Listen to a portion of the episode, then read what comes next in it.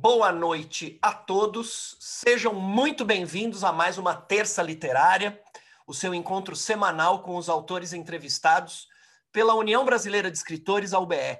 Eu sou Rogério Duarte, sou secretário-geral da entidade. A UBE foi fundada em 17 de janeiro de 1958 com com os seguintes objetivos: defesa da liberdade de expressão, defesa dos direitos autorais e demais direitos dos escritores, difusão da cultura e democratização do acesso à informação. Atualmente, presidente da UBE é Ricardo Ramos Filho, que dá as boas-vindas a todos vocês e é o nosso entrevistado. Boa noite, pessoal. É, é um prazer, prazer imenso estar aqui hoje, vendo a casa cheia. É uma alegria ver tantos amigos presentes e não podia ser diferente. É claro que a presença do Pasquale atrai é, todos esses amigos, é uma pessoa de quem a gente gosta muito, que a gente respeita muito, tem uma história muito bonita para todo mundo que gosta de, de português, da língua, de literatura, todo mundo que, que, que tem esse fascínio pela, pela língua tem esse carinho pelo Pasquale. Então, muito bom ver vocês aqui. E quem for escritor e ainda não for associado da UBE, eu aproveito para fazer um convite, se associem. A UBE é uma entidade que, para se fortalecer, precisa da ajuda de vocês, precisa de sócios. E vamos que vamos, que eu tenho certeza que a noite vai ser muito agradável, que o, o papo vai ser muito legal. Obrigado, Ricardo. As entrevistas da UBE acontecem sempre às terças-feiras, às 19 horas, desde o começo da pandemia é, acontecem como está agora, nesse exato momento acontecendo, via Zoom, com transmissão pelo YouTube. Todo o nosso acervo, que está se tornando um, um, um, panorama da atual literatura brasileira, da literatura brasileira contemporânea, é, fica disponível no Spotify, é, na Amazon Podcasts e no Google Podcasts. E, e, e atenção, porque nas próximas semanas teremos novidades de podcast. Não direi mais nada, isso é, isso é vou, vou soltando as novidades aos poucos. Hoje o nosso entrevistado é Pasquale Cipro Neto. Ele é professor de língua portuguesa desde 1975, é coautor da Gramática da Língua Portuguesa com Ulisses Infante, que é outro grande professor. Vou quebrar o protocolo aqui vou dizer que essa gramática formou muito professor de língua portuguesa, é, é, Brasil afora, inclusive este que vos fala. Usei muito a tua gramática Pasquale para aprender a dar aula de gramática. A Mas nossa, fez... a, a, gramática, é, como você bem disse, é do professor Ulisses Infante e minha. Uhum. Mais dele do que minha, porque eu acho, feitas as contas, ele trabalhou um pouquinho a mais, acho. o, o Pasquale também escreveu o anexo gramatical do Manual de Redação da Folha, uh, coescreveu o Manual da Globo News, é autor de outros 13 livros, lançados pela Publifolha e mais 18 pela editora Gold. É, é coautor com o saudoso Gilberto de Menstein, do livro Brasil na Ponta da Língua, e, e autor do Dicionário da Língua Portuguesa, comentado por ele, Pasquale. Agora, Pasquale ficou conhecido em todo o Brasil e também, é, graças ao, a, a, esse programa, que é o Nossa Língua Portuguesa, também formou muitos professores. De novo, quebra o protocolo aqui, a, a Clarissa, que está aqui conosco, foi minha, professora, foi minha professora, minha colega como professora lá na, na, na faculdade. É, é, um caso, está aqui prestigiando o Pasquale. Ele ficou conhecido em todo o Brasil com o programa Nossa Língua Portuguesa, transmitido pela TV Cultura durante 19 anos e pela Rádio Cultura durante 21 anos. Ele foi consultor de, do Departamento de Jornalismo da Globo, colunista da CULT e trabalhou na Folha também, como integrante do programa de qualidade e como colunista também, é, é, é, numa, numa longa tradição, né, Pasquale, de, de é, professores de língua portuguesa que tinham colunas no jornal. Isso vem, é, não sei, talvez será o Napoleão Mendes de Almeida, talvez tenha sido o primeiro a ter uma coluna assim parecida, não, não, não sei, mas estou aqui. De Antes dele, na Folha, havia é, meu Deus do céu, e eu agora a cabeça falhou, mas havia uma coluna na Folha lá para trás, bem lá para trás. Olha só. É. E, e ainda, é, desde abril de 2017, colunista na CBN, hoje eu estava tava vendo. A Raquel Naveira está aqui dando a esclarecimento, é o Arnaldo Nisquier. Não, não? Na, na Folha, não. Meu Deus do céu, era. Eu não vou lembrar. Já já lembra, já já lembra. É, que coisa de louco. Seja muito bem-vindo. Como eu já te disse pelo telefone, é uma alegria e uma honra para o BE ter você aqui. E a gente tem uma primeira pergunta que é padrão, que é como é que você se aproximou do universo da língua e da literatura e especialmente como é que foi o teu processo de formação como leitor? Olha, essa é uma boa pergunta, porque eu me lembro de uma entrevista do, do Paul McCartney. É, perguntaram a ele, eu não sei se vi essa entrevista ou se alguém me falou dela, mas é, perguntaram a ele de onde vinha a, a facilidade que ele tinha para se expressar, a ótima dicção, a clareza, as, as interpretações muito claras e todo, toda a facilidade no, no trato com a língua. E ele foi categórico, ele respondeu: minha mãe. A minha mãe lia para mim todo santo dia, né? antes, sobretudo antes do, do, da cama, né? antes do, da ida para, o, para fazer naninha, e, e isso foi criando em mim. Nesse caso, eu não posso dizer a mesma coisa que o, que o Paul McCartney, porque não foi minha mãe, foi meu pai, e mais do que meu pai, ou tanto quanto ele, uma tia, que em Minas Gerais se chama de tia torta, porque era tia torta do meu pai, era casada com, com um tio dele, irmão do pai dele, eh, portanto, seria minha tia-avó torta, né? uma italiana uh, que veio ao Brasil, chegou ao Brasil em 1954 e que morou com a gente quando ficou viúva, morreu esse tio do meu pai, uh, ela veio, foi morar com a gente e essa mulher tinha uma cultura absurda, dizia Maria, como nós a chamávamos, ela tinha uma cultura absurda e quando terminava o jantar, a gente ia para o quarto dela para ela ler para a gente. E eu estou falando de 1961, 62, eu tinha seis anos, sete anos. Então, eu fui um, um ouvinte privilegiado né, de, e bilíngue, né, porque eu aprendi a falar em italiano, eu não falava português. Na minha casa, meu pai simplesmente não permitia que se falasse português. Não por, por nada, é porque ele queria preservar a coisa e ele, por sinal, falava muito bem português. Meu pai era italiano, engenheiro, veio ao Brasil para para fazer um trabalho, chegou aqui em 52 e ia fazer mais um e depois acabou ficando, né? E em casa a língua oficial era o italiano. Uh, eu fui aprender português uh, mais tarde, né? Quando já tinha lá meus cinco, seis anos, que eu fui começar a falar mesmo em português e tal. E então essa coisa, esse bilinguismo, essa coisa de conviver com muitas histórias narradas, contadas, ditas, ora em italiano, ora em português. Eu fui para a escola muito cedo, entrei no primeiro ano primário com cinco anos, né? Uh, cinco aninhos e minha mãe dizia que eu fazia muita pergunta, que eu perturbava muito, que eu tinha que ir para a escola. e eu fui para a escola, fiz o primeiro ano primário com cinco anos, tanto que quando acabei o primário, ninguém me queria no ginásio, que seria hoje a quinta série. Eu não, não conseguia entrar, eh, era proibido, não conseguia entrar no, no ginásio, no chamado ginásio. Né? Então, essa convivência com com a leitura, meu pai era um grande leitor, meu pai gostava muito, embora fosse engenheiro, eu sempre digo, eh, embora ele fosse engenheiro, ele era culto, e os engenheiros ficam bravos comigo quando eu digo isso, porque.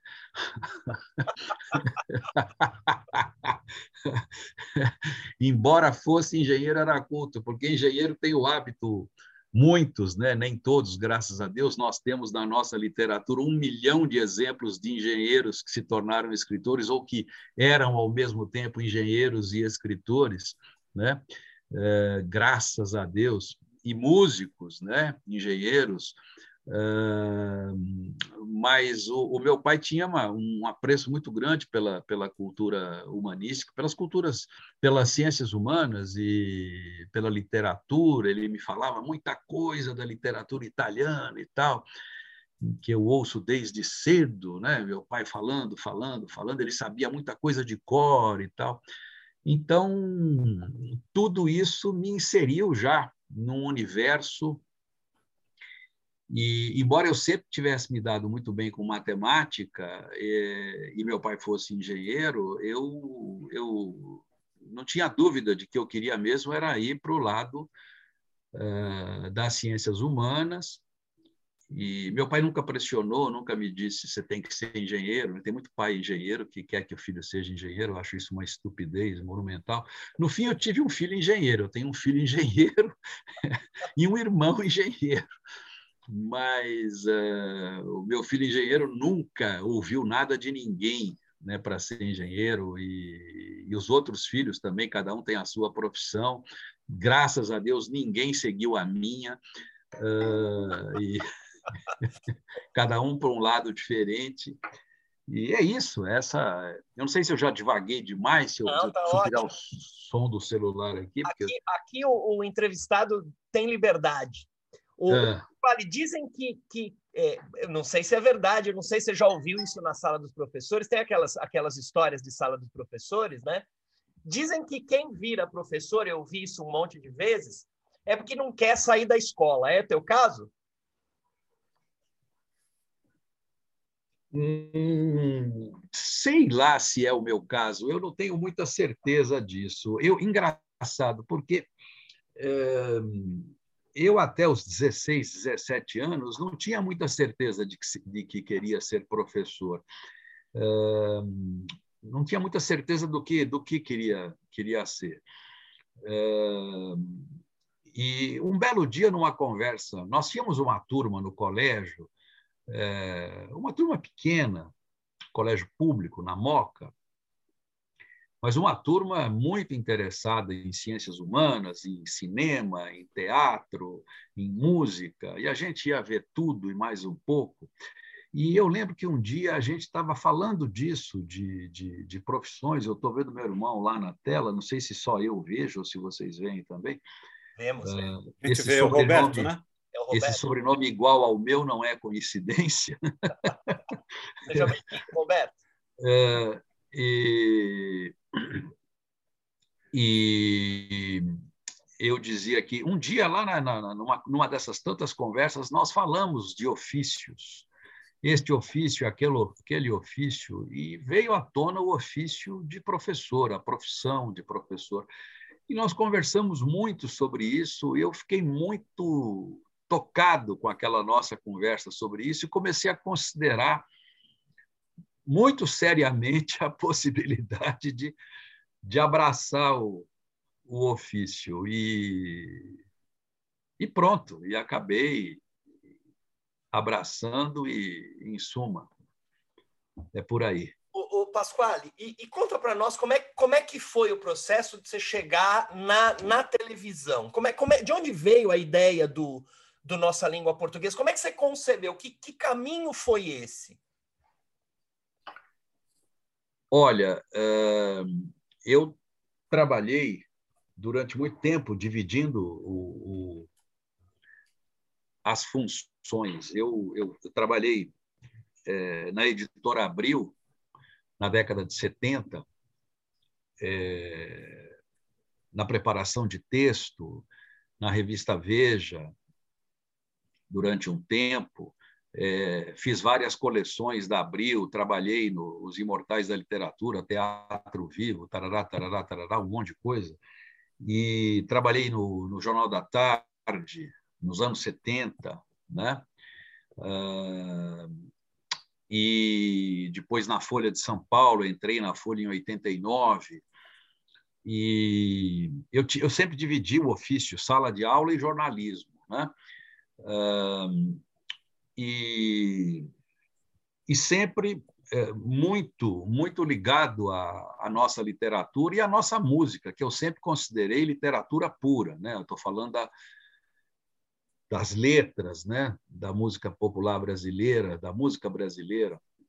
E um belo dia, aliás, há uma história que eu sempre conto, que é assim, eu, eu sempre ouvi, a minha casa era o centro de audição de música brasileira. Os meus colegas gostavam mais de música estrangeira.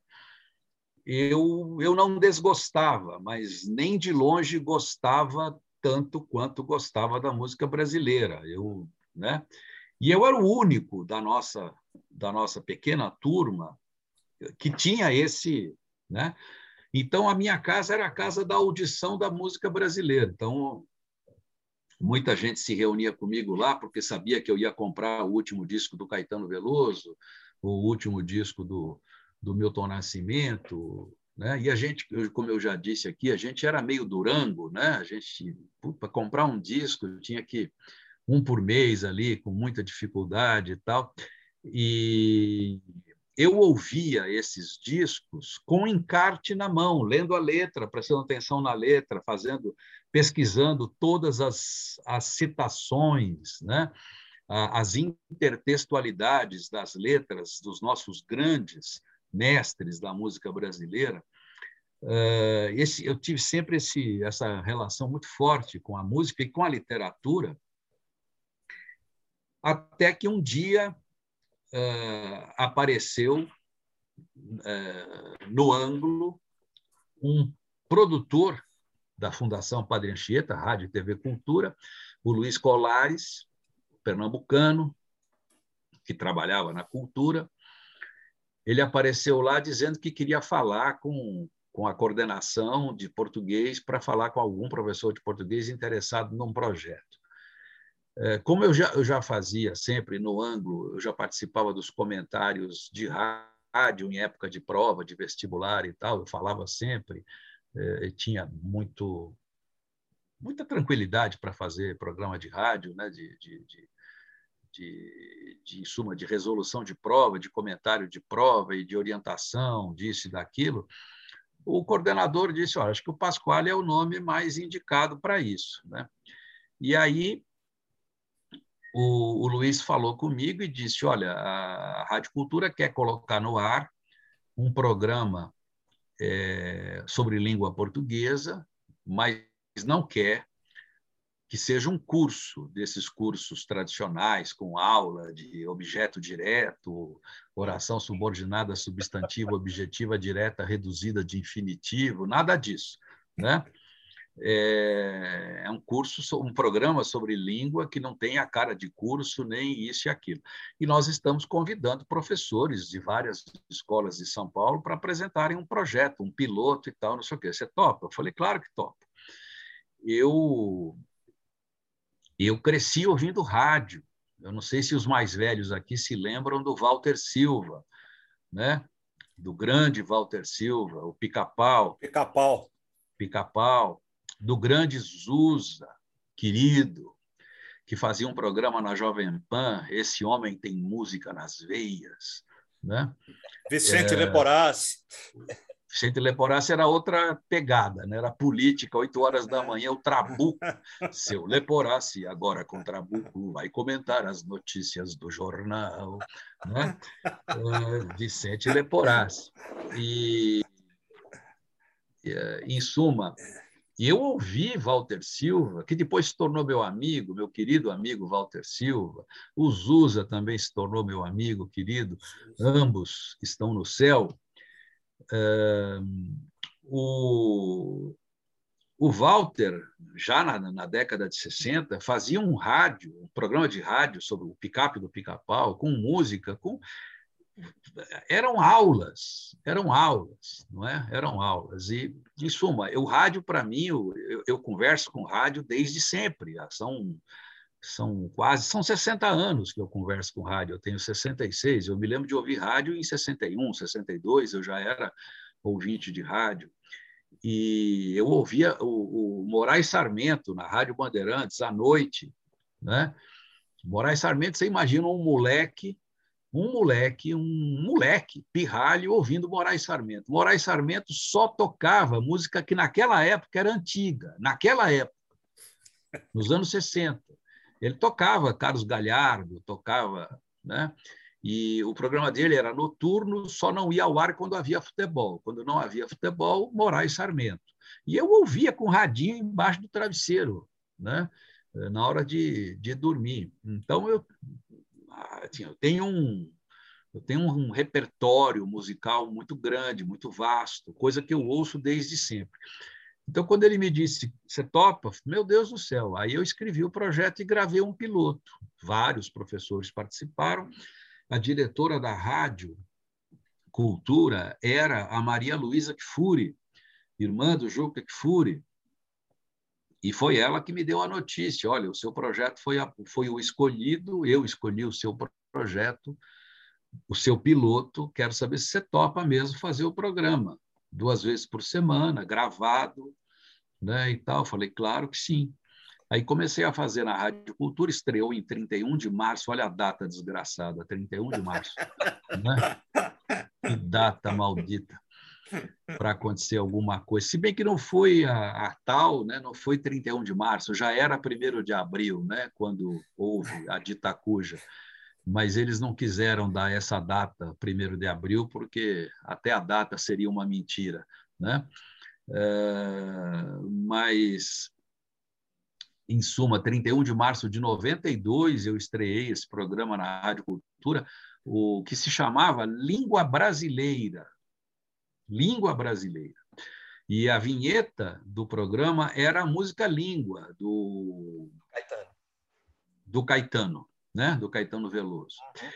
Aí o que aconteceu? Dois anos depois, um ano depois, em 93, a Maria Luísa Kifuri me disse assim: se vocês não conhecem a Maria Luísa, basta conhecer o Juca Kifuri, porque ela fala como ele e ele como ela. Eles são iguais. A voz é a mesma, os trejeitos são os mesmos, né? Aí, e quem não sabe, se a gente não está vendo, só está ouvindo, não sabe se é um ou se é o outro, né? É uma coisa impressionante. E aí ela me disse: escuta aqui, rapaz, vamos falar com o Muilaer. O Muilaer era o Roberto Muilaer, que era Roberto presidente da, da Fundação Padre Anchieta. Vamos lá falar com o Muilaer. Você tem que botar esse programa na televisão, né? Falei, mana, porque a gente a chama de mana, né? Mana, se você está dizendo, quem sou eu? Vamos lá, marcamos uma audiência né, com o Moilaer, e lá fomos, e o Moilaer topou, encampou a ideia, e aí eu gravei os pilotos. Naquela época, para vocês terem uma ideia, os programas tinham que ser aprovados pelo Conselho Curador da Fundação Padre Anchieta. E o Conselho Curador era formado por deuses, né? por reitores, por Lígia Fagundes Teles e, e tal, e tal, e tal. Né? E o programa se chamaria Língua Brasileira, como, no, como na Rádio Cultura. Aí eles aprovaram o projeto, o piloto, gostaram e tal, mas vetaram o nome. Por quê? Porque isso pode parecer uma declaração de guerra a Portugal, não sei o que e tal, aquela coisa da língua brasileira, língua do Brasil, língua portuguesa, português. Eu disse, mas já é o nome no, no, no, rádio, mas o rádio não tem o mesmo alcance da TV. Na TV isso vai, vai, vai ser o diabo. Tem que trocar o nome. E aí eu fiquei pensando como é que como é que vai ser, né? Língua portuguesa não, não, né? Porque língua brasileira tem não tinha o sentido do desafio para dizer que no Brasil não se fala português, que, no, que a língua do Brasil é o brasileiro, porque não é. A língua do Brasil é o português, é a, varia, a variante portu, brasileira do português, é a vertente brasileira do português, mas é português, não é brasileiro, né? Uh, aí eu fiquei pensando como é que eu vou fazer, meu Deus, né? Língua portuguesa não dá. Aí um passarinho me mandou a ideia, nossa língua portuguesa, porque o nossa dá todo esse, né? Abraça tudo isso, né? É, minha mulher está me dando um recado dizendo que eu tenho que me afastar da tela, que melhora o enquadramento, é melhor. E eu só obedeço, eu não digo nada. Então. O, o, o... Manda quem pode, né? É, exatamente. Mas não é aquela história daqueles dois lá, não. Né? Deus me livre. E aí, pronto, nossa língua portuguesa. E aí aconteceu, estreou na televisão, eu gravei, nós fizemos 26 programas. É, por que 26? Porque é meio ano, né? 26 semanas. A ideia era que o programa durasse seis meses. Gravei 26 episódios e o programa ficou 20 anos no ar, 19 anos no ar, né? Ia durar seis meses e ficou 19 anos. É isso. Olha, olha Pasquale, é, como eu te falei, na, na apresentação, a, a, eu não tenho dúvida de que esse teu trabalho na TV formou muitos, muitos professores de língua portuguesa. Mas uma pergunta que eu queria te fazer é ligada ao, ao teu trabalho no, no jornalismo, né? Porque, de certa forma, aqueles manuais é, é, que você cria, eles, eles elegem alguns, algumas construções em, em detrimento de outras. Como é, como é que você faz essas escolhas, Pasquale? Como é que você é, como é que você dirige o, o, esse olhar? Porque, evidentemente, o, o, registro é outro, não pode ser o, o registro do Caetano, é, o, registro do, do Gil uh, uh, no texto da Folha ou no manual da Globo News.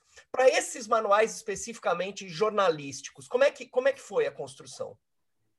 Então, o manual da Folha que está em vigor não teve a minha participação. Eu participei do segundo manual da Folha. O primeiro é, tinha poucas coisas relativas à língua, não é? Pouquíssimas. E a Folha, por incrível que pareça, quando eu entrei no jornal, 89, é, a Folha ainda tinha umas coisas estranhas, por exemplo, colocação pronominal, que eu acho uma perda de tempo absurda. Né? Então, a Folha de São Paulo colocava os pronomes como no, no português de Portugal né? É, de acordo com a tradição lusitana. Então, eu sei que vou, até brincava com isso na, na televisão, eu sei que vou te amar, né? É, que é a canção do Tom Jobim e do Vinícius de Moraes, no português de Portugal é Eu sei que te vou amar ou Eu sei que vou amar-te. É. E eu até brincava e punha lá uma nave espacial, Eu sei que vou amar-te, né? e tal. Uh, porque isso não é a colocação pronominal é, é melodia e não tem regra, né? Instituir regra para isso. Então, quando eu entrei na Folha de São Paulo, eu recebi lá certos poderes, né? Porque eu, eu era eu era o sei lá, né? Eu era o responsável por aulas lá dentro, por, por, por uh, reciclar jornalistas e tal, barará, barará. E havia um setor que corrigia o jornal depois de feito, depois de pronto. Né? Jornal pronto, esse pessoal lia o jornal para apontar os erros. Uhum. No dia seguinte, o jornalista ia trabalhar, abria a página dele e recebia os erros que ele tinha cometido no dia anterior. E entre esses erros estavam os de colocação pronominal. Então, se o sujeito escrevesse Uh, o fulano disse que vai se reunir com Beltrano, isso vinha erro. Eh, disse que, que se vai reunir com Beltrano ou que vai reunir-se com Beltrano. Quando eu entrei na Folha, eu disse: espera aí, o jornal se chama Folha de São Paulo ou Folha de Lisboa? Não é? Nós estamos falando de década de 80, é isso? É, é final da década de 80. Eu, eu, mas o jornal se chama Folha de São Paulo, não se chama Folha de Lisboa. Que história é essa? Celso Adolfo está aí grande Celso Adolfo, monumental Celso Adolfo. E ele está né? tá brincando lá na, na, na, no YouTube com a expressão Academia Perdisiana de Letras e Litros. Depois você vai ter que explicar para a gente o que, que, é isso. Eu explico, eu explico. É, e aí, em suma, eu é, desengessei de certa forma, mas o jornal precisa escolher certas coisas, né? porque é, só por uma questão de, de, de, padrão. É normal isso, que as publicações tenham um padrão, que não quer dizer que ela, essa, a publicação considera as outras erradas ou sei lá o quê. Então, em determinados casos, havia sim um padrão e a gente procurava é, determinar como padrão aquilo que efetivamente era padrão, que era o mais usado. Né? Então, foi o que eu fiz no, no na minha parte, no anexo é, que me coube, né, na, na segunda edição, né, na segunda, não segunda tiragem, segunda versão do, do manual da Folha. Uh, na Globo News, eu fui é, um dos sei lá quantos autores do, do manual, e é, no que me coube, eu também procurei restringir a coisa àquilo que é essencial e há alguns lembretes. Né? Por exemplo, existem casos clássicos né, que o pessoal erra muito, é, quando o número de de pessoas que adotou, né? quando na verdade é o número de pessoas que adotaram, porque foram as pessoas que adotaram, não foi o número que adotou. Esses toques para que as pessoas uh, se lembrem de certas construções em que a, a concordância deve ser feita assim ou assado e, e por aí vai, mas não sem, sem grandes gestos, né? porque senão o, o, o, Pasquale, e hoje a tua impressão qual é, hein? É, é, porque, assim, de lá para cá, as mídias, especialmente a internet, eu, hoje eu não sei, é claro que não dá para mensurar isso, mas eu tenho a impressão de que tem muito mais gente produzindo muito mais texto. E, e é, é, impossível é, é padronizar hoje, porque você tem blog, rede social, o próprio jornal. É, é, como é que tá? Que, que, impressões você tem dessas mídias virtuais em relação à, à produção textual? Olha, eu estava aqui com meu, a minha jaquetinha do Juventus, do meu time, mas como eu disse, eu tenho muito calor, eu não aguentei, tirei, já abri janela, mas vamos lá. É...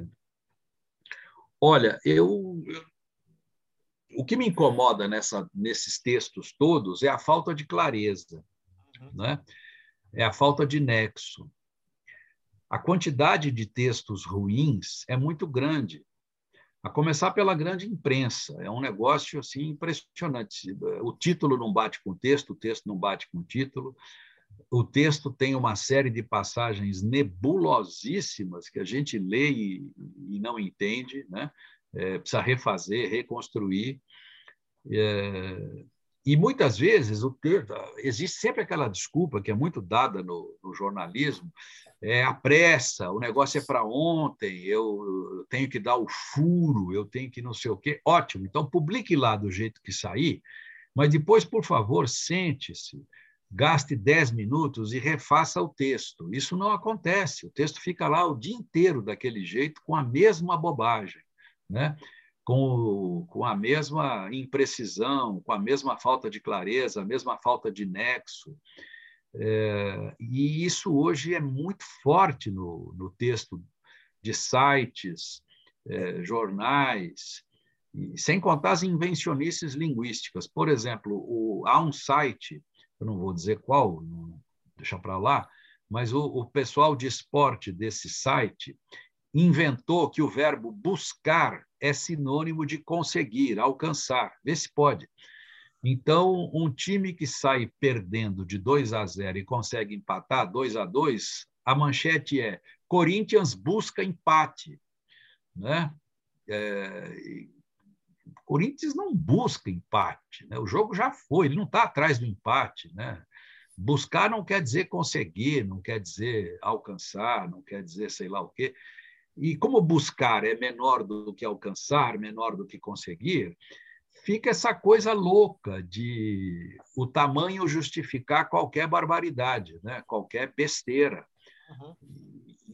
Tá bom, no papel isso era muito mais complicado, né? é complicado. Agora, no site, num, num, numa página de internet em que o tamanho não quer dizer grande coisa, dá para jogar para baixo, inverter, alterar.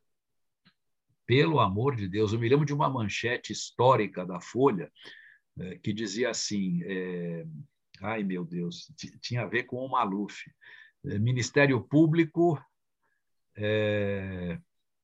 não lembro qual era o verbo, contas fora do país de Maluf. Quer dizer, era contas de Maluf fora do país E por causa da, da diagramação, né? então ficou contas fora do país de Maluf. Maluf tinha levado tanta grana que tinha conseguido montar um país, né? para você ter uma ideia. E, e o camarada não percebe. Você fala para ele: olha, isso aqui não. Aí, ah, mas o espaço, se fiz, não dá certo, dane-se. Você não pode escrever no, numa outra língua, num outro código, porque o, o tamanho não dá certo. Né? Tem um caso clássico do Estadão, né, que o Brasil decidiu solicitar uh, o envio de tropas, uh, a ONU decidiu solicitar uh, o Brasil de, o, o, envio de tropas ao Brasil. A questão era o Haiti, né? A ONU decidiu solicitar o envio de tropas ao Brasil. E como o texto falava do Haiti, isso foi parar num vestibular da Unicamp, e a Unicamp perguntava para os alunos, afinal, levando em conta a canção de Gilberto Gil e Caetano Veloso, afinal, de acordo com o texto, o Haiti é aqui ou não é aqui? Né? E, boa, boa. Quer dizer, a ONU não tinha decidido solicitar o envio de tropas ao Brasil, tinha decidido solicitar ao Brasil o envio de tropas. Uhum. Né? É, mas eh, parece que, sei lá, o camarada escreve, sei lá eu de que jeito, né? E, e vira essa coisa maluca, essa coisa doida. O, o, o Pasquale, e você acha que isso tem a ver com esse, esse processo histórico nosso de, de desmonte da educação brasileira? cada vez mais. Porque é, é, um papo de sala dos professores. Olha, 15 anos atrás os alunos eram melhores, eles chegavam mais bem preparados e tal.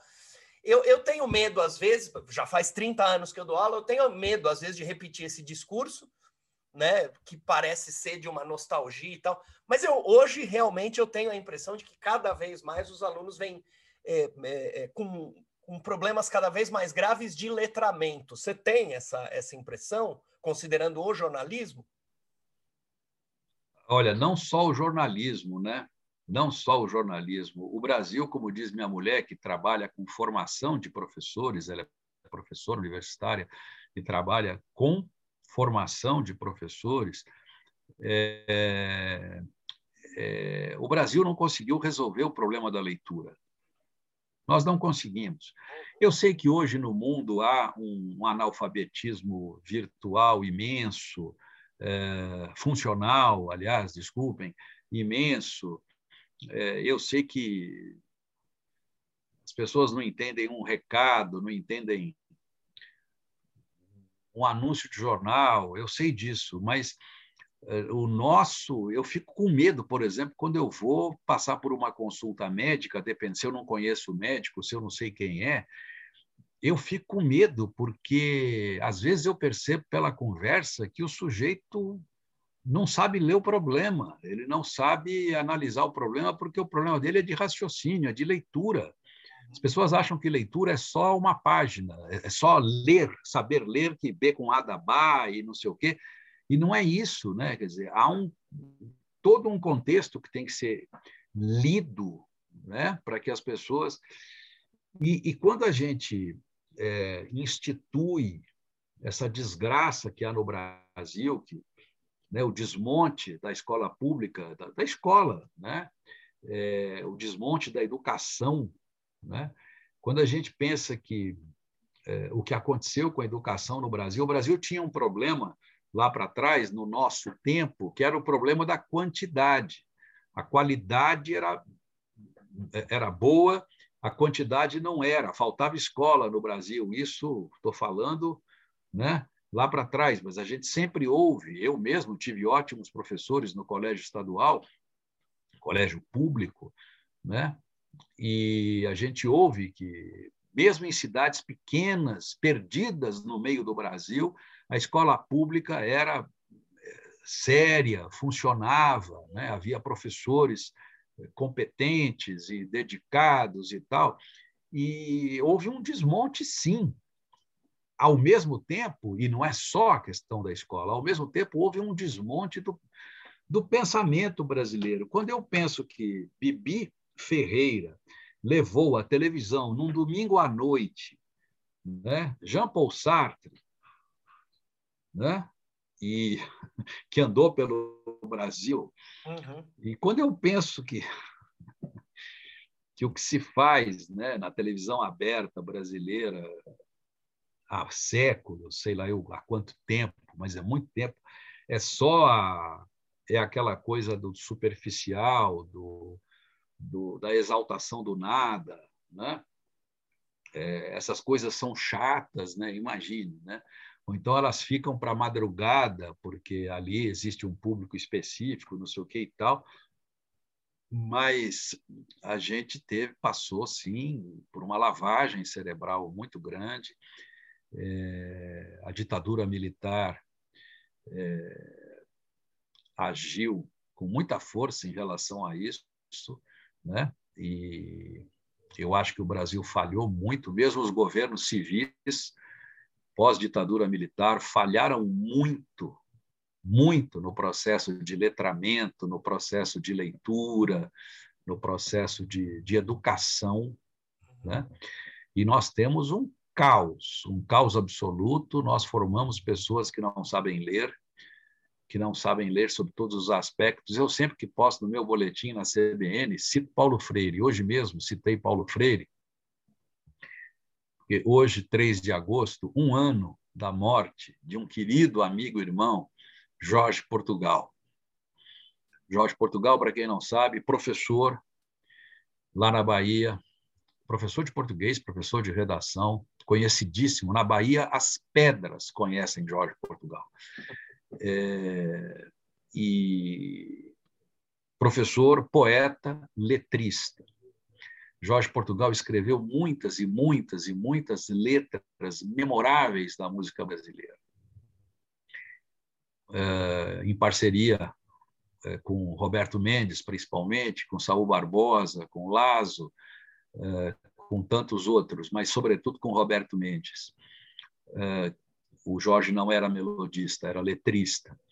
E uma das letras que o Jorge escreveu chama-se Filosofia Pura. Quanto mais a gente ensina, quanto mais a gente ensina, mais aprende o que ensinou. Lembram isso? Um dia, Paulo Freire foi a Salvador fazer uma palestra e, e lá pelas tantas disse: há uma canção popular né, chamada Filosofia Pura, que traz um, um conceito impressionante que eu, que eu adoro e que eu adoto, e cantarolou a canção. O Jorge estava na plateia. Né? Aí, aí começaram a dizer para o Paulo Freire, como faz a garotada que aponta assim, né? começaram a apontar para o Jorge, o Jorge encolhidinho na cadeira ali, o Jorge que era professor. No fim, em suma, foram apresentados e o Jorge pôde conhecer o Paulo Freire. E hoje eu falei da morte do Jorge, de um ano da morte do Jorge. O Jorge era meu amigo, meu irmão eu ficava, eu ia a Salvador e ficava na casa dele, ele vinha, ficou aqui em casa a última vez que veio a São Paulo.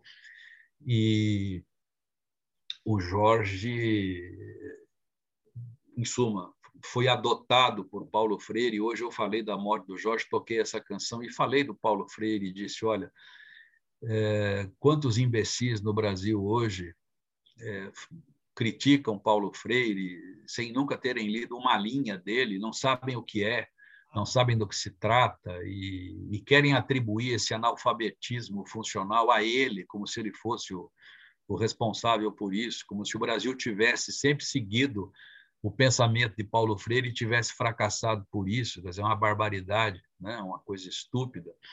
E para mim a educação sempre foi aquilo que o que dizia o grande mestre, né? A leitura do mundo precede a leitura da palavra, né? E de vez em quando eu vejo, quando eu estou na CBN, eu, quando eu estou no ar lá na CBN, eh, às vezes eu entro no YouTube e para ver como estão meus amigos que apresentam, os queridíssimos Tatiana Vasconcelos e Fernando Andrade, eh, e, e às vezes eu entro lá e tal, e há os comentários, né? E sempre que eu cito Paulo Freire, há, sempre há vários idiotas que dizem essas idiotices todas, mas há também os que dizem o que o Pasquale faz aqui no boletim é Paulo Freire puro, porque eu, eu pego o contexto e explico tudo, e falo, e, e circundo a coisa, né? vou muito além da mera questão é, propriamente é gramatical, linguística, sei lá o quê. Eu procuro sempre uh, andar, né? andar, andar e andar. Ontem mesmo, por exemplo, eu, eu toquei a, a Adriana Calcanhoto, uma música antológica dela, feita o ano passado, chamada Corre o Munda. Porque qual foi o motivo, do, do, qual foi o tema do boletim? Eu nem lembro mais. A Clarissa deve saber, que ela sabe mais do que eu. Clarissa, qual foi o motivo do boletim de ontem? Clarissa sabe é... tudo. Pode abrir hein, seu Clarissa? microfone, Clarissa. Pode abrir seu microfone se quiser. Qual foi o tema? Clarissa, ela tá, tá com o vídeo fechado, não sei se ela tá podendo falar. Mas, Pascoal, aproveita e fala, inclusive, era a minha última pergunta para você, para a gente abrir para o pessoal do público. É, aproveita e, e, fala mais mal do, do atual governo federal. Olha, eu já estou vendo expressões aí de pessoas, da Silvia, por exemplo, que sabe muito bem o que eu penso dessa coisa que eu não chamo de governo, eu chamo de desgoverno. Né? Celso Adolfo está rindo lá. Mas só para terminar, eu ontem falei da, da, dessa música Corre o Munda. Ah, é, não permita. O, a constru, o motivo do, do boletim era o verbo permitir. Houve uma, uma ouvinte ou um ouvinte que me perguntou: estou ouvindo muito o pessoal dizer não permitiu com que, não deixou com que, não conseguiu com que. E aí eu fui falar que isso deve ser certamente uma influência do verbo fazer, fazer com que, há um cruzamento e tal, não sei o quê. E aí citei trechos de Permitir Que, né? coloquei no ar o Drummond dizendo o poema Para Sempre, eh, porque Deus permite né, que um dia, lembram esse poema antológico de Carlos Drummond de Andrade? Aí citei a canção do Exílio, né? É, e peguei a Adriana Calcanhoto, que faz uma canção do exílio ao contrário, né? porque a Adriana Calcanhoto estava dando aula em Coimbra, aula de letra de música, uhum. né? na Universidade de Coimbra, e ela teve de voltar para o Brasil por causa da, da pandemia e tal, e na canção ela diz: Não permita Deus uh, que eu não volte, que eu fique sem voltar, né? porque é uma volta, é um exílio ao contrário, ela está sentindo falta de, de Portugal, de Coimbra, diferentemente do do, do Gonçalves Dias, que fez a canção do exílio em Portugal, querendo voltar ao Brasil. Né? E a canção do, do exílio da, da Adriana Calcanhoto é o contrário, ela quer ir para lá. E aí ela fala de Coimbra, que é um lugar absurdamente lindo, tem um mondego, e ela diz: corre o munda, corre o munda, corre o munda. Munda, a palavra imundo, né? É não mundo, não mundos, né? É não não límpido, né? Porque mundos no latim é limpo, límpido, claro, transparente. E, e os romanos, os, os romanos chamavam o rio Mondego de Munda, né? Justamente porque as águas desse rio eram muito claras, muito límpidas, né? Então, para mim, educação é isso, eu tenho que fazer essas coisas. E aí vem alguém que diz o que Pasquale faz é Paulo Freire puro, o outro vem dizer esse professor comunistinha de merda, né? E quanto mais me chamam de professor comunistinha de merda, mais eu fico feliz, porque, como dizia Nelson Rodrigues, não sei se vocês sabem, perguntaram a ele um dia o que ele sentiu na noite de estreia, de vestido de noiva, como é que ele estava né, na noite de estreia de vestido de noiva. E ele disse: é, nervoso, muito nervoso, né? nervosíssimo. E a repórter perguntou a ele, a entrevistadora perguntou, por que nervoso? O senhor tinha medo de ser vaiado? Tinha medo de, do fracasso? Ele disse, não, muito pelo contrário. Eu tinha medo de ser aplaudido. Como assim? Medo de ser aplaudido? E ele, sim, claro, medo de ser aplaudido. Por quê? Porque se me aplaudissem muito, se me exaltassem muito, eu, eu diria, meu Deus, sou um, sou um imbecil. Né? Uh, e se me vaiassem, eu diria: são os imbecis, eu sou um gênio, eles são os imbecis. E aí ela pergunta, ela remata e pergunta: e aí, o que aconteceu? Fui vaiadíssimo e fui para casa feliz como um passarinho. Né? Então, quando, sabe, Nelson Rodrigues, né? quando, quando eu vejo esses comentários, né? É, eu fico muito feliz, porque eu quero mais é que é, esses idiotas expressem a sua idiotice. Uh, Ô, Pasquale, a, a, a, Clarissa no final conseguiu entrar é. e ela estava falando que o verbo era impedir. Impedir. É impedir. Impedir. É impedir, conseguir, mas eu levei lá para o permitir, que dá, também está na, tá na mesma lista. Tem acontecido isso com permitir. Um... E era, era para você falar um pouquinho mal do, do desgoverno. E aí a gente ah, do... as perguntas. então é assim. É, no final de 2018, é, no dia do primeiro turno, em outubro de 18, quando aconteceu o primeiro turno e houve o desfecho que houve, é, primeiro turno, eu já dava como certa a vitória do, do Inominável, não via possibilidade de acontecer outra coisa, eu desliguei tudo, eu não vi mais televisão, eu não, não li nada, nem futebol, nada, zero à esquerda. Uh, no dia do segundo turno, terminada a eleição, apresentado o resultado que eu já esperava, eu sentei aqui no computador, comprei uma passagem para o dia 31 de dezembro de 2018 para Montevidéu, né? Porque eu não queria estar aqui no dia 1 de janeiro, eu fazia questão de não estar aqui no dia 1 de janeiro. E não comprei para antes, porque 31 de dezembro era o aniversário da minha mãe, que faleceu ano passado. Então, o dia 31 de dezembro era sagrado para mim, né? Então eu almoçava com a minha mãe. Então comprei uma passagem para sair de Guarulhos às 11 horas da noite. Eu passei a meia-noite de 31 para primeiro, eu e minha mulher passamos uh, no ar, possivelmente já em, em espaço aéreo uruguaio ou perto do espaço aéreo uruguaio. No final de de 2018, a Tatiana Vasconcelos, que apresenta, é uma, ela apresenta com o Fernando Andrade o estúdio CBN, a Tatiana perguntou para um monte de gente, num certo dia lá de dezembro, 28 de dezembro, 29, sei lá, ela perguntou onde as pessoas iam passar o Réveillon. E ela perguntou para mim, professor, onde o senhor vai? Ela me chama de senhor, não sei porquê. É... Bom, ela tem idade para ser minha filha, ela é mais nova que minha filha mais velha. É, professor, onde o senhor vai passar o Réveillon? Eu disse, dentro de um avião. Como? Dentro de um avião. Né? Fugindo do Brasil. Faço questão de não estar no Brasil no dia 1 de janeiro, né? na posse do inominável. Eu não pronuncio o nome dele e disse isso no ar, na CBN, e sempre digo, quando me refiro a ele, eu digo o fulano que ocupa o palácio, o elemento, não digo fulano, o elemento que ocupa o Palácio do Planalto. Eu nunca pronunciei o nome dele, eu não pronuncio. Né? Ah, eu tenho muita vergonha do Brasil por o Brasil ter elegido esse fulano. Ah, se a desculpa era tirar o PT, se era essa a desculpa, havia 13 candidatos.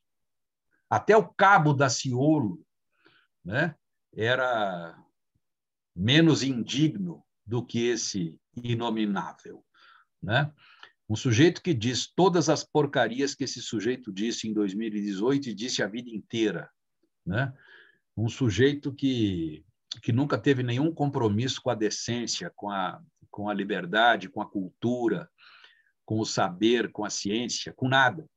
Por sinal, um sujeito que não surpreende. Vocês estão surpresos com o desgoverno? Eu não estou surpreso. Para mim, está é, tá sendo até bom, porque para mim ia ser até pior do que, do que isso, né? Porque é, pode ser pior. Não, se, não, não esqueçam isso. Pode ser pior. Pode ser pior do que já é, do, do horror que já é. Então, é, eu tenho muita vergonha de saber que 57 milhões e 800 mil eleitores sufragaram o nome desse fulano, apertaram o número dele na urna, sabendo que esse camarada, tá, eu vou tirar os desinformados, os, os grotões do Brasil, aqueles que não têm nenhuma informação, que não sabem de nada, ok. Mas há nesse universo muita e muita gente, até do nosso meio, que votou nesse fulano e que depois veio dizer: ah, mas nossa, eu não, como não sabia? Um fulano que diz que, o, que tem como livro de cabeceiro do brilhante, sei lá o que que ele chama, aquela porcaria, é, é, um fulano que, que diz que a ditadura matou pouco, tinha que ter matado sei lá eu quantos, né? Eu não vou repetir que vocês sabem melhor do que eu, né? Que diz todas essas barbaridades que esse fulano disse a vida inteira, e que continua dizendo barbaridades, e que ontem, por exemplo, se referiu ao, ao prefeito, ao ex-prefeito de São Paulo, Bruno Covas, falecido, como o que morreu, fechou São Paulo e foi ver Palmeiras e Santos no Maracanã, e por aí vai. Quer dizer, é um, um arremedo de rascunho, de demônio, né? E, e só podia dar nisso que está dando. Né? É uma coisa. Então, não, eu, eu, sinceramente. Sabe, é um negócio. É terrível. Eu disse em Portugal, lá em. Nós moramos em Portugal em 2019 e a ideia era realmente ir embora disso aqui, não pudemos ir embora de vez por problemas com minha mãe, saúde, pandemia e o diabo a quatro, mas ficamos um tempo em Portugal em 19 eu fiz duas conferências lá, uma delas na, na, na Fundação Saramago, a outra na um evento lá da, do coletivo Andorinha, do, do, do Mídia Ninja, e nesse evento, lá com a Mídia Ninja, lá de Portugal, eu, me perguntaram, eu falei, né? O negócio caiu nas redes sociais, como vai cair isso aqui, né? Nossa Senhora, ah, meu Deus do céu, aí vem aquelas coisas, né? O, vem aquelas maravilhas. O Pascoal, eu quero te agradecer e podemos abrir para o público? Tem, tem várias pessoas. Você que... manda, você manda, você não, manda. Mando, não. Estou aqui. Obrigado pela entrevista, viu, Pascoal? Eu já te falei no telefone, já falei no começo, vou falar de novo. É uma honra para o UBE ter você aqui. É, e eu preciso lembrar que eu sou escritor, de vez em quando eu esqueço isso, né? Porque. Ah, ter você aqui com a gente seria eu, uma grande honra. eu publiquei mais de 30 livros, publiquei é. mais de mil textos na Folha de São Paulo. Mil textos, sabe lá o que é isso? Mil textos. Né? Publiquei 500 e não sei quantos no Globo, e outros tantos no Diário do Grande ABC, no meu tempo era um jornal interessante, né? E acho que, como diz minha mulher sempre, ela faz sempre questão de lembrar: você é um escritor. Com, né? com certeza, com certeza. Você está com a gente na União Brasileira de Escritores. Ricardo, você quer fazer a pergunta? Quero sim, quero sim. É... Pasquale. Cadê o Ricardo, que eu já não estou achando aqui? Aqui, ó. Ah, achei, achei, achei. Eu eu, eu achava que você ainda estava em Portugal. Eu vi só esses dias que você já tinha voltado para cá. É, sabia que você estava lá com o Cajano, com a, com a Eutânia, estava com inveja, queria estar lá com vocês. Né? É... Você não sabe o que a gente fez lá de bom. Cajano, Eutânia, o Oswaldo, é... a Ieda, gente Puxa querida. É, Nossa Senhora. Ronaldo eu Cajano, adoro... grande escritor brasileiro eu adoro, é, é meu irmão, é, Eutânia também, são muito queridos. O Pasquale, uma coisa, algumas pessoas consideram que devemos observar a língua de maneira mais aberta, é, que no final a linguagem errada do povo, a linguagem do povo nas ruas, é, seria que, que, que prevalece. É, como você vê isso? Manuel Bandeira diz no, naquele antológico poema deles, dele, né? É, Nós é que macaqueamos a sintaxe portuguesa, né? língua errada do povo, língua certa, certa do, povo, do povo, e por aí vai. Olha, eu gosto muito de uma frase do Celso Cunha, grande linguista brasileiro que escreveu uma obra muito importante com um linguista português, uh, o Lindley Sintra, né? Uh, Celso Cunha brasileiro, Lindley Sintra português, uh, e o Celso Cunha, que foi, por sinal, o revisor da, da Constituição que está em vigor, né? foi o revisor oficial da, da Constituição que entrou em vigor em 88. O Celso Cunha dizia o seguinte: a língua é um constante conflito. A língua é um constante conflito entre duas forças.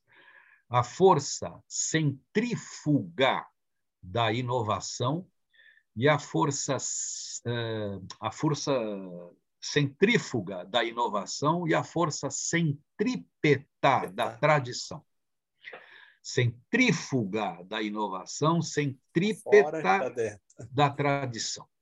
Eu acho que é preciso conviver com isso, é preciso entender isso, que uh, a língua oral, a língua do povo, a língua do dia, a língua do bate-papo, a língua, todas as suas manifestações, todas elas têm o seu espaço e tal, e tal, e tal, mas existe uma outra né, variedade que é, é paquidérmica, ela se move como um paquiderme. Né? Ela se move como um paquiderme. E é preciso conhecer isso, porque senão a gente né? não tem referência da tradição, não tem referência histórica. E não adianta a gente dizer que, por exemplo, eu vou dar um exemplo aqui, Drummond. Drummond. Tinha uma pedra no meio do caminho, no meio do caminho tinha uma pedra, barará, barará, barará. Drummond escreveu isso é, na década de 30, há 100 anos praticamente, né, 90 e tal. Quando Drummond escreveu isso, foi um escândalo, porque como assim o verbo ter tinha uma pedra, que tinha uma pedra, havia uma pedra, coisa nenhuma e tal, blá, blá, blá, blá. É, Drummond fez muito bem em ter escrito que tinha uma pedra, porque aquele poema com havia uma pedra no meio do caminho não teria a mesma força de jeito nenhum. E, e ele se vale de uma construção brasileiríssima eh, que não, não, não tinha por que não ser adotada. Agora, o mesmo Drummond, muitos anos depois, num outro texto dele, num outro poema dele, falando dele, ele fala dele no texto, quando ele se refere ao poema, nesse texto, ele não diz tinha uma pedra, ele diz havia uma pedra, que havia uma pedra no meio do caminho. É completamente diferente, ali era, um, era outra situação, Machado de Assis, primeiras linhas de Memórias Póstumas, quando ele tenta explicar a decisão, quando o narrador né, explica a decisão de ter feito o que fez, né? que ele diz lá que durante muito tempo hesitou entre fazer isso ou fazer aquilo, começar assim ou começar assado, Uh, começar pelo fim ou começar pelo começo, né? ele cita Moisés, o Pentateuco, tarará, tarará, tarará, e lá pelas tantas ele diz: suposto o uso vulgar fosse, suposto o uso vulgar fosse começar pelo, pelo início, duas considerações me levaram a barará, barará, barará. Suposto o uso vulgar. Suposto aí é uma conjunção. Suposto aí quer dizer embora. Suposto o uso vulgar fosse, quer dizer embora o uso vulgar fosse. O uso vulgar, o uso comum é começar pelo começo. Embora o uso vulgar fosse esse, eu decidi fazer o contrário. Faz todo sentido, suposto tinha na língua esse sentido de embora.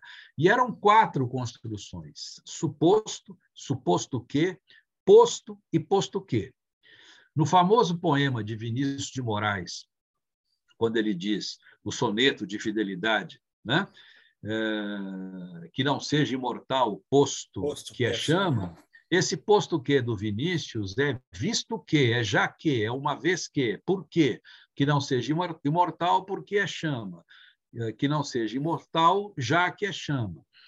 É, o suposto do, do, do Machado é embora. Mas aí nós vamos para Drummond, o mesmo Drummond que tinha uma pedra no caminho, o mesmo Drummond, num antológico poema dele chamado Um Boi Vê os Homens, Um Boi Vê os Homens, lá pelas tantas, nesse poema Um Boi Vê os Homens, ele usa posto, posto, exatamente como Machado usou o suposto. O posto com valor concessivo, com valor de ir embora. Drummond. E muito tempo depois do tinha uma pedra no meio do caminho. Então, quando a gente enche a boca para falar dessas coisas, cheio de pedras nas mãos, a gente precisa lembrar o Celso Cunha.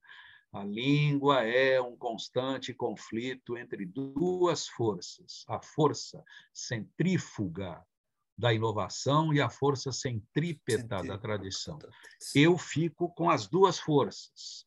Eu nunca, nos meus textos, nos meus programas, na TV Cultura, eu nunca fechei espaço para as manifestações de língua as mais diversas. Levei Deus e todo mundo ali. Deus e todo mundo. Né? Sem nenhuma discriminação de, de, de, de, nada. De nada. E, e nos meus. Na, na, na, na CBN, no meu quadro na CBN, eu ponho né? e falo e mostro, olha, a língua é uso, parará, piriri, mas existe, fazendo aquilo que, que, que há naquele livro, que tomou tanta pancada e as pessoas, para variar, batem sem, sem conhecimento, aquele livro Por uma Vida Melhor, vocês se lembram desse caso?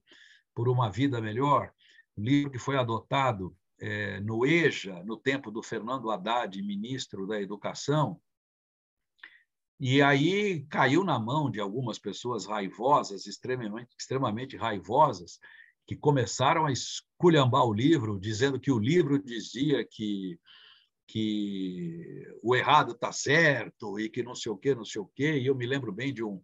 De um o Fernando Haddad tem muita classe, né? ele lá sendo interpelado por um senador que dizia o diabo na orelha dele, o, o, o MEC compra livro que não sei o quê, e, blá, blá, blá, e o Fernando Haddad, senador, o senhor não leu o livro. Pelo que o senhor está dizendo, o senhor não leu o livro. Né?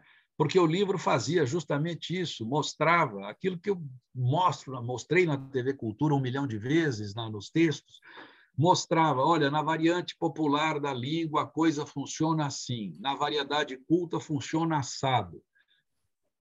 Veja como é e tal. E havia exercícios em que se pedia. Veja essa construção típica da, da, da variedade popular da língua, uh, escreva novamente na variedade formal da língua. Ora, bolas, é isso, né? Então a gente tem que, sabe? Mas muita gente só viu lá o, né?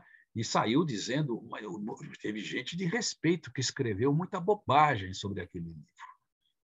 Muita bobagem. Então, é preciso ter cuidado para.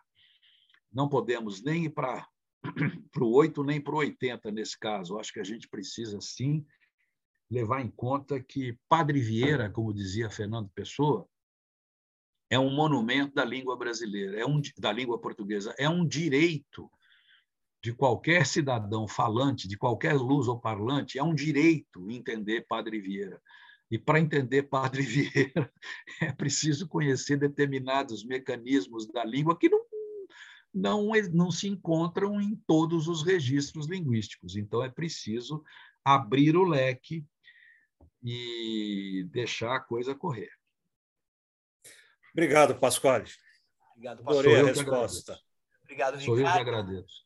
É... Ó, pessoal, a gente tem várias perguntas, provavelmente não vai dar tempo da gente, é, de, de todo mundo fazer, tá bom? Então vamos lá, Fester, sua vez, nosso Antônio Carlos querido. Duas curtinhas e uma maior. Ah, você estava falando de Celso Cunha, Dino Prete. Projeto NURC. E que levou o Dino Prete? Olha, se agora. Eu fui aluno dele. Ah. Aquele livro Níveis Sociolinguísticos da Fala. Sim, sim, sim. Dino Prete foi professor da USP e foi eu. Fui, eu, fui, eu fui aluno do Dino Prete no Dante. Eu, eu tive no Dante Alighieri. Eu fui, ele foi meu professor. O Dino Prete morava ali na rua uh, em Pinheiros, na, do lado da casa da minha mãe era corredor, gostava de correr. Eu, né, numa época que eu corria, encontrei com o Dino Prete já com bastante idade, Fester, correndo. Ele era gostava de correr. Eu sinceramente. Eu fui checar sei... aqui o ano, o ano de nascimento dele. Ele nasceu em 1930, tem 91 anos. É, né? é, ele foi meu professor na USP. E, salvo engano, salvo engano, eu posso estar enganado, mas era ele que, que chefiava o NURC, projeto NURC, que é o Norma Urbana Culta. Exatamente. É... Acho que era assim. Era a, ele Taliba, a Taliba Teixeira de Castilho. Também, né? não só. É, são os dois. A escola Isso. pública que você se refere, lá da Moca, era o Firmino? Não, MMDC. Firmino era nosso concorrente. Agora eu queria que você contasse um pouco para nós é. esse grupo de escritores das perdizes. Ah, é verdade. Das qual o querido o querido uh, Nicodemos faz parte também, né? Sim. O Nicodemos é um infiltrado. Cadê ele? Porque ele não mora no bairro, mas ele é membro mais do que bem-vindo, mais do... Nós temos aqui, por exemplo, é, Juliana Loyola, que está aqui, é, é, membro da, da academia, a Renê Zickman, que está aqui, que é nossa vizinha, mora a 100 metros aqui de casa. E que... Pascoal, eu moro em Perdizes também, tá? Que lugar? De, que... Eu, não, não é bom eu, eu, eu moro na Rua Capital Federal. Na Rua Capital Federal. Ah, olha só, do outro lado lá. Tá. É. E esse grupo, quem mais está aqui? O Nicodemos, o Celso Adolfo, que é membro super honorário. O Celso, Adolfo, mora em Belo Horizonte e faz parte da Academia Perdisiana de, de Letras. De Nelson Werneck, Nelson Werneck mora também, né? Olha só. o, é, o, depois eu posso dizer aqui os, Humberto. alguns Humberto. nomes. Humberto, o, Humberto, Humberto, Nelson, não, Humberto, velho. Humberto. Humberto é membro, é membro. É Humberto. Humberto. Mas então, um dia, uh, conversando com o Beto, com o Frei Beto, é, o Beto me disse: Olha, aqui, porque o Beto aqui também é nosso vizinho, super vizinho aqui. Aliás, é mais vizinho da Renê do que meu, né? Porque o Beto mora a 10 metros da Renê. E, e eu falei para o Beto, ele me disse: Olha, aqui em Perdizes tem A, B, C tal. Eu falei: Caramba, a gente podia fundar uma academia. Né?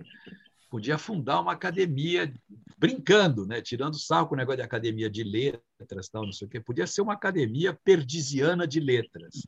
Né? Aí, vamos lá, nós convidamos algumas pessoas para um, um café eu tenho a foto aqui, só um minuto que eu vou pegar. Vocês se reúnem mensalmente, semanalmente? Como é que é? Espera aí, espera aí, não antecipe a coisa. Deixa eu mostrar aqui. Dá para ver? Dá, dá. Dá para ver? Dá, então, sim. quem está na foto? À esquerda aqui, Luiz Rufato. Vê se pode. Né? Rufato está em vizinho. Portugal agora, né? Não, o Rufato está aqui. Está aqui ah, mais, voltou. mais perto da Renê do que de mim, do que de nós aqui. o, quem está em ele Portugal foi, é o Lira, o Lira Neto, que está aqui. Né? E ele continua membro. Ele está morando no Porto já há um bom tempo. Uh, aqui está o Beto escondido pela, pela, pela sombra. O nosso querido Nicodemos, que também está meio escondido aqui pela, pela luz da, da foto, eu e o Ivan Ângelo. Ivan Ângelo, que é, mora pertinho da gente aqui. Aí uh, tivemos essa primeira reunião da academia e papapá. Aí o Beto disse: olha, podia ser uma academia de, de letras, mas também de litros. Né? Então, o, a parte que diz respeito a litros foi criada por ele. Né? E aí nós. Sem esquecer do queijo, né? Sem, sem, é... sem esquecer do queijo mineiro. Sem queijo esquecer. mineiro. Aí nós fomos ampliando, convidando as pessoas do bairro, os, os membros aqui da, né, os próximos e tal, uh, Humberto Werneck, né, o Otávio, né, o Otávio de Barros, é, a Renê, é, o Tom Ricardo Zé, Couto. Tom Zé. Né? O Oded não faz parte? Tom Zé, né? O Tom Zé. Tom Zé, Tom Zé. O, o Ricardo Couto, que não é propriamente um perdisiano, mas Bom, se a tá gente perto, importou tá o Celso Adolfo, né, que vem lá das Minas Gerais, por que, que não vai importar um, um lá onde o, o, Ricardo Couto mora, eu nem sei, é Jardim Paulista aquilo? O que, que é, Antônio Carlos? É uma mistura lá de qualquer Ele coisa. Ali, é, é, é, ali é para se chamar de Jardim Paulista. É, pode Outra, ser. E o Oded mas... Grajeb, não é? Hã? Oded, não é? Da turma? isso, isso. Isso, isso, acho que sim. Mas, em suma, e aí a academia foi se expandindo um pouquinho. Hoje nós temos, sei lá quantos, quantos membros, não chegamos a 20, né? E a gente se reunia uma vez por mês, é, sempre a agenda comandante é a agenda do Beto. O Beto olha na agenda dele e diz assim: a próxima reunião vai ser dia tal, porque o Beto um dia está aqui, um dia está em Cuba, um dia está na Itália, um dia está não sei onde. Então nós temos que nos guiar pela agenda dele. E a gente faz esse encontro em diversos lugares, na casa de um, na casa de outro, e aí a gente leva vinho, leva queijo. A nossa Ana Massoc, que é também da academia, que é do Martim Fierro, né? É, sempre nos presenteia com aquelas deliciosas empanadas que são maravilhosas. Né? Hã? O Lúcio e a, e a Cris da Zácara, né? da livraria Zácara, e em suma, e a gente se reúne e conversa, conversa, fala mal do Bozo, fala de literatura, fala de, de, de, de arte, fala de, de filosofia, fala de tudo. Essa turma toda precisa entrar na UBE. O, o, o, Opa! O, o Fester, podemos. Eh, posso, posso fazer só mais uma pergunta, pelo menos do YouTube? Não tem problema? Você concluiu? Tudo bem? Sim, por mim sim. Ah, tá bom. Obrigado, Fester, pela pergunta. É, ó, Pasquale, lá no, no YouTube, o nosso entrevistado da semana passada que é o Edmar Monteiro Filho, ele pergunta que ele diz que você foi a Amparo uma vez, fazendo o programa ao vivo, comentando letras do Chico e do Caetano. E você se lembra desse episódio? Cê, e, e, ele pergunta: se ainda circula pelas cidades é, é, fazendo esse trabalho ou, ou isso foi interrompido? É, é, sim, me lembro, claro que lembro é, dessa ida a Amparo, eu me lembro até da pizzaria que havia ali pertinho do lugar em que foi feito o evento, porque eu sempre quero saber o que, como se come na cidade, o que há, o que não há, e gosto muito de bisbilhotar a culinária local, e, e lembro que a gente comeu uma pizza muito boa lá com os organizadores do, do evento. Isso é, é, de fato, eu fiz isso muitas vezes, aqui, ali, acolá, uma espécie de programa ao vivo. Não era gravado para televisão, nada disso, mas eu fazia algo é, semelhante. Eu levava lá algumas canções e eu gosto muito de trabalhar com isso, né? De, de falar de letra de música, porque as pessoas costumam ouvir música sem dar, por incrível que pareça, né? eu não estou falando de nós aqui, que somos escritores, que pensamos na literatura, pensamos na poesia, que ouvimos com, né, com, com outro ouvido, mas o povo em geral, quando ouve uma música, não, tanto que as pessoas, não, quando vão cantar, muitas vezes dão à canção uma letra que, que, que, nem sempre é muito próxima da, da letra real, né? Então, eu gosto muito disso, de, de pegar, por exemplo, é, é, essa sempre espanta na época em que ela saiu, né? Para todos do Chico Buarque. O meu pai era paulista, meu avô pernambucano, meu meu bisavô mineiro, meu tataravô baiano, foi Antônio Brasileiro, eh, meu maestro soberano era Antônio Brasileiro, foi Antônio Brasileiro quem soprou esta tatuada que cobri de redondilhas. E é impressionante pegar essa letra e mostrar para as pessoas que o Chico Buarque faz nela o que ele diz que faz, né?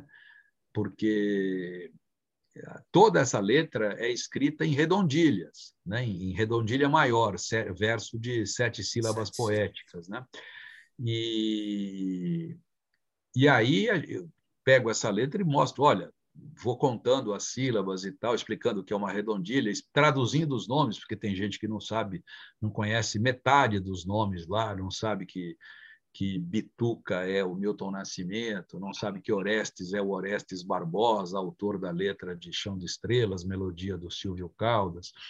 E, e, e isso, ah, nossa, as pessoas, né? É, hoje, por exemplo, na CBN, o João Marcelo Boscoli, eu estava ouvindo o boletim dele, João Marcelo Boscoli, filho da, da Elis Regina e do Ronaldo Boscoli, hoje tocou lá Fio Maravilha com a Maria Alcina, e os ouvintes começaram a perguntar quem é Maria Alcina, quem é Fio, né? quem foi, que, que fio é esse, né? quer dizer, Uh, falta muita referência, né? Falta muita, as pessoas não vão atrás, elas ouvem e não sabem o que é, né? Então fiz isso sim e gosto muito de fazer. Gostaria muito de fazer, não faço mais porque o tempo passou, a epidemia, a epidemia, a pandemia chegou e, o, o estamos. O, o, desculpa, é, será que dá tempo da gente fazer uma última pergunta do Palado que está aqui na sala? Posso fazer? Sim, é a última. É, Palado pergunta o seguinte: a linguagem popular vem sendo cada vez mais utilizada na literatura, inclusive o pessoal a, a assume os, os, desvios, né, a norma padrão, é, dentro do texto, justamente para ressaltar essa linguagem. Como é que você vê isso? É, até onde o erro não é mais erro? É, e outra pergunta, assim, para a gente fechar, acho que tem tudo a ver com o teu trabalho, acho que é uma ótima pergunta para a gente fechar existe uma tendência de as regras gramaticais serem cada vez menos levadas em conta para que haja maior inclusão literária? Eu acho que isso é como, é, de certa forma, está embutido no que eu disse antes, uhum. né? que, que é aquela questão da roupa, né? Usar a roupa de acordo com a situação, né? dominar o maior número possível de registros e, e não forçar a barra também. Né? porque às vezes, muitas vezes, o escritor coloca na ânsia de, de, de, de reproduzir uma linguagem é, do povo, uma linguagem popular, às vezes o sujeito até exagera um pouco. É célebre o caso do, do, do Mário de Andrade, que escrevia o encontrei em tal lugar, né? E na correspondência dele com o Manuel Bandeira, o Bandeira dá um puxão de orelha dele, nele e diz: pô, né? Esse o encontrei não é língua nenhuma, não é língua popular, porque não venha com essa de querer botar o pronome na frente, porque, né, Oswald Andrade, dê-me um cigarro, diz a gramática do professor e do aluno e do mulato sabido, mas o bom branco e o bom negro da nação brasileira dizem todos os dias. Deixa disso, camarada, me dá um cigarro, né? Isso já foi Aí o, o, o, o Mário de Andrade o encontrei e o Bandeira disse para ele: Isso aí não é nada, isso não é língua oral, não é língua escrita, não é nada. então, isso é uma forçada de barra. Né? Uhum. E o Mário de Andrade se rendeu ao, ao, ao Bandeira. Né? Então, eu acho que é por aí, quer dizer, não há limite, mas o limite é o limite do, do, do real, do bom senso. E não podemos esquecer que contratos, regulamentos, a Constituição, tudo isso é escrito num código linguístico X, né? que né, é preciso, de certa forma, dominar pelo menos, não os termos específicos, não é isso, mas a roupa Né? Eu fiz parte de uma campanha da Associação dos Magistrados Brasileiros. Uh, em 2003, a, AMB uh, uh, correu o país, e eu fui junto, eu, eu era o porta-voz disso, do, de um projeto que se denominava Pelo Fim do Juridiquês. Pelo Fim do Juridiquês. Eu li sei lá quantas peças jurídicas, quantas petições, quantos processos, quantos não sei o quê, para pegar as barbaridades dos juízes e advogados e tal. Mas não é barbaridade gramatical, não. É coisa do tipo assim, cártula chequica. O sujeito escreve cártula chequica, que significa cheque, entendeu? Então, o juridiquês. E eu corri o país, visitei várias e várias faculdades de direito, eu e os, e os membros da AMB, em palestras com estudantes de direito, rogando, pedindo, implorando, chega de juridiquês, não precisa disso. Né? Não é preciso fazer isso para o texto ser claro. E mostrei também o contrário, de juízes que pegavam a petição escrita com todas essas rebarbas e que no fim não diziam nada, né? o juiz escrevia e eu achava o máximo. Afinal, o que o doutor quer? Né? Porque o cara, o cara naquele emaranhado de bobagens, de, de torneios linguísticos, no fim não dizia porcaria nenhuma e não se sabia o que ele queria, né? qual era ah, o pedido. Né? Então, é por aí a gente precisa dominar. O guarda-roupa tem que ser amplo, o guarda-roupa tem que ser amplo. E a gente não pode imaginar, na pena de um escritor, de um, de um grande eh, contista, de um grande romancista, a gente não, não, não pode imaginar o sujeito preso a uma linguagem que não seja uh, real. Uma vez o, o Bechara me contou um caso, Evanildo Bechara, ocorrido com o Rocha Lima, Uh, ambos eram professores do, do Colégio Dom Pedro, lá no Rio, que a Renê conhece bem, né? Uh, e o... chegaram para dar aula, chega o Rocha Lima esbaforido, suado, ofegante, né? E aí o que foi, o que foi, né? E ele, fui assaltado, levaram minha carteira, bateram minha carteira. E o que, que você fez? Eu corri atrás dele, né? E gritava, gritei, gritei, peguem-no, peguem-no. peguem-no. Legal. Pasquale, aqui na, na pedida, é, a gente faz assim. É, eu apresento... Ninguém se moveu, né? é, aqui na despedida a gente faz assim: eu apresento as próximas entrevistas para o pessoal é, estar aqui com a gente nas próximas semanas. Aí o Ricardo se despede de você, você se despede de todo mundo e eu fecho. Pode ser assim? Pode. Eu quero dizer assim, antes de, de apresentar as próximas entrevistas, bastante gente ficou é, é, sem, sem conseguir perguntar, não deu hoje para como, como eu estava entrevistando e estava também é, é, conduzindo aqui as, as, as, tecnologias, é muita coisa, eu não consegui responder tudo que apareceu lá no, no YouTube. Então, eu quero agradecer a todos que apareceram. O, o, o Pasquale foi nosso, perdão, recorde de audiência é, é, bateu todos os, os, números, os alunos da Maria Mortati estavam lá. Obrigado, muito obrigado. Foi, foi ótimo. Então, os próximos entrevistados são os seguintes. Primeiro, só um segundinho, deixa eu colocar a apresentação na tela de vocês. É, semana que vem a gente tem, a, a, gente não tem entrevista, semana que vem é um evento especial. A gente vai homenagear Jorge Amado na semana que vem. É, é, Maria Mortati vai abrir o evento. O link não é o mesmo, é, isso é importante de avisar. Normalmente o link da UBE, o link da, da nossa entrevista, né, da nossa terça literária é sempre o mesmo. Semana que vem o link é outro. A gente vai divulgar amplamente nas nossas redes sociais. É, e também pelo mailing. E tem as pessoas para quem eu mando também por é, WhatsApp É, então a gente, e, e, acho que a Maria talvez esteja já aí colocando na, no, no, no bate-papo. Então o link não é o mesmo, a gente vai ter participação uh, do Antônio Torres, da Academia Brasileira de Letras, vai falar da, da uh, do, do, Jorge Amado, do Jorge Amado espe especificamente lá na academia, Janaína, uh, pessoas da, da Fundação. A Paloma, Paloma Janaína. Exatamente. Paloma e Janaína, pessoas da Fundação Casa de Jorge Amado, o Ricardo vai falar. Então, vai ser um evento bem legal.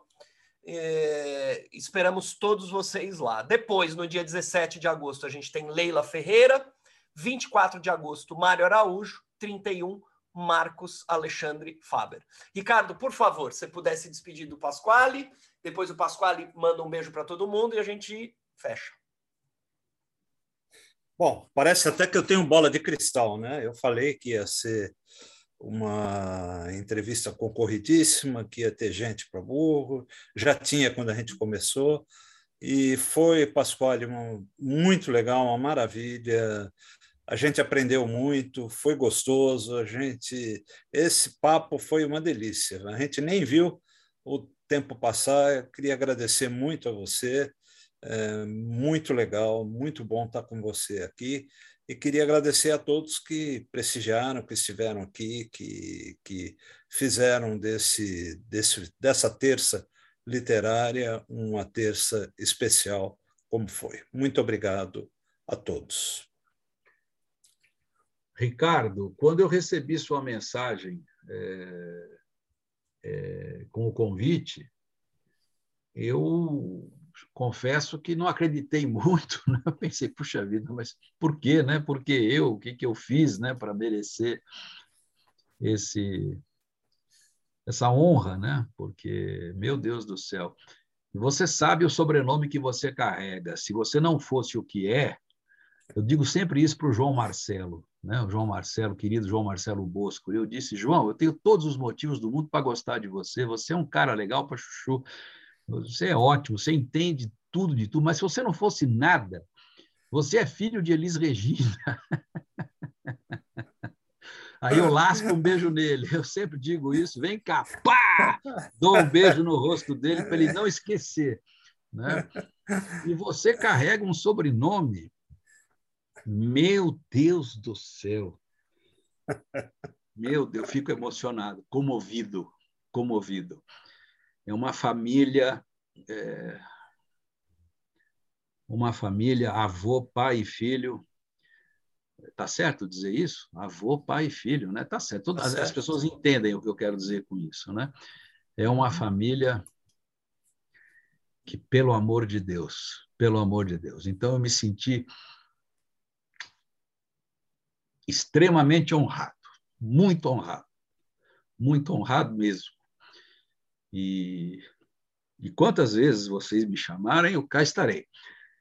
De novo, eu lembro, como diz minha mulher, você é um escritor. Eu preciso botar na minha cabeça que eu. é um grande escritor, não é só um escritor, não. Eu... Ah, muito obrigado. Muito obrigado pela chance, pela oportunidade. Muito obrigado. E a todos. Sou eu, sou eu quem agradece, Pascoal. Sou eu quem agradece. Muito obrigado a, a, a, nossa casa aqui, a UBE, é a casa do escritor, e, portanto, é a sua casa. Então, você, por favor, esteja aqui. Obrigado. Obrigado. Foi uma alegria ter você aqui.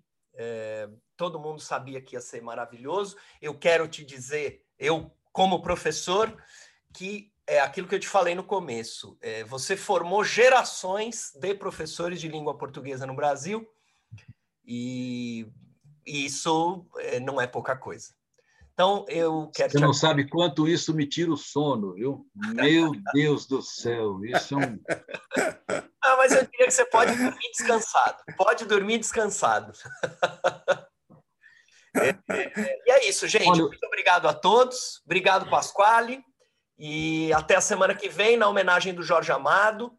É, a Maria Mortati colocou as informações aí, para quem quiser participar, estão todos convidados. Até a semana que vem, na próxima terça literária da UBE.